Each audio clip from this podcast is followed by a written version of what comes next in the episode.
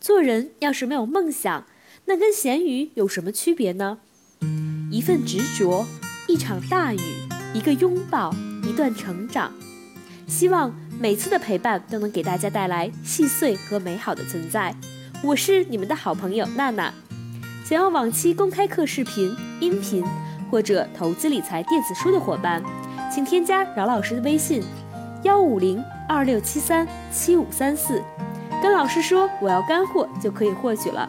下面我们一起来听分享吧。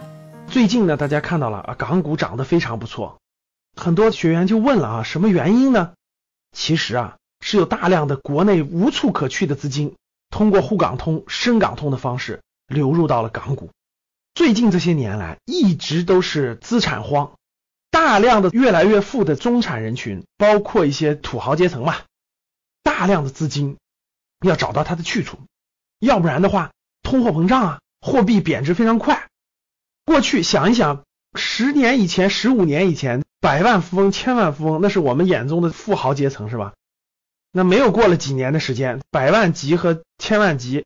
这个百万级在北上广深这样的城市，连个厨房卫生间都买不下来了，是吧？哎，你会发现你身边大量的中产阶级步入了百万级这个行列。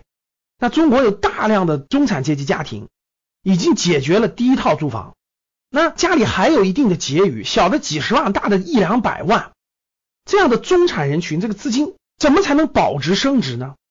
大家都知道，存的银行的定期和活期，那是肯定跑不赢通货膨胀的。买银行的理财，那也没多少收益，收益现在降的非常非常低了，而且还要承担一点风险。买房子吧，能买的城市都限购了，基本都不能买；不能买的城市那多了去了，随便买，但是都不敢买。为什么？我相信大家都明白。好的，中国能投资的那城市就那么十几个、二十个，都限购了，买不了。不能买的那那些三四五线城市，大量的房产那都不能买，为什么？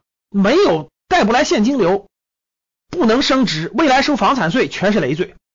那这么多资金去哪？那资金出海外吗？都到海外去那个买海外资产吗？更不靠谱。对于中产人群来说，还达不到海外资产配置的层次。海外也有巨大的风险，不适合中产人群。所以，哎，大家可以看到，最近港股涨得比较可观哈啊，有一部分资金是通过沪港通、深港通啊去港股买了一些好公司的股权。为什么呢？因为国内的一些好公司，有些公司是两地上市的，对吧？港股、深股两地上市的，港股的很多公司的价格比较便宜，比内地有一定的优惠，可以说是价值洼地吧。所以最近港股涨得比较好，大家也可以看得出来，春节后 A 股也在缓慢的上涨当中。我的观点呢是，二零一七年资金没有地方可去，上市公司里面的好公司一定会成为好的标的，可能性非常大。所以呢，我认为二零一七年应该是结构性的这种小牛市的概率是比较高的啊。如果是爱学习的、爱分析的、爱动脑筋的这个咱们的中产人群，值得认真分析和研究，选一些低估的、业绩非常好的蓝筹公司，做一定的资产配置，呃应该是一个有利的选择。那二零一七年股市整个将会怎么发展？目前有各种各样的论调。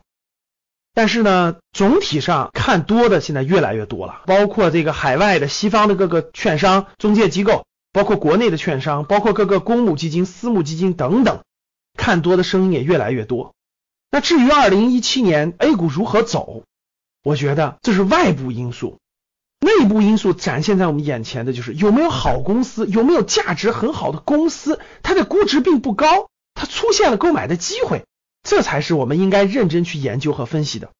其实不用每天都去关注什么 CPI 呀、PPI 呀等等等等，别人怎么说，好公司它的价值一直都存在在那里。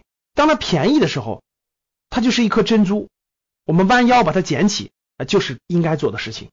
所以呢，花更多的时间去研究一些好的上市公司的好公司，作为自己资产篮子的配置，可能二零一七年有比较好的机会。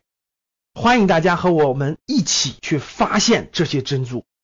好的，当你看到我所看到的世界，你将重新认识整个世界。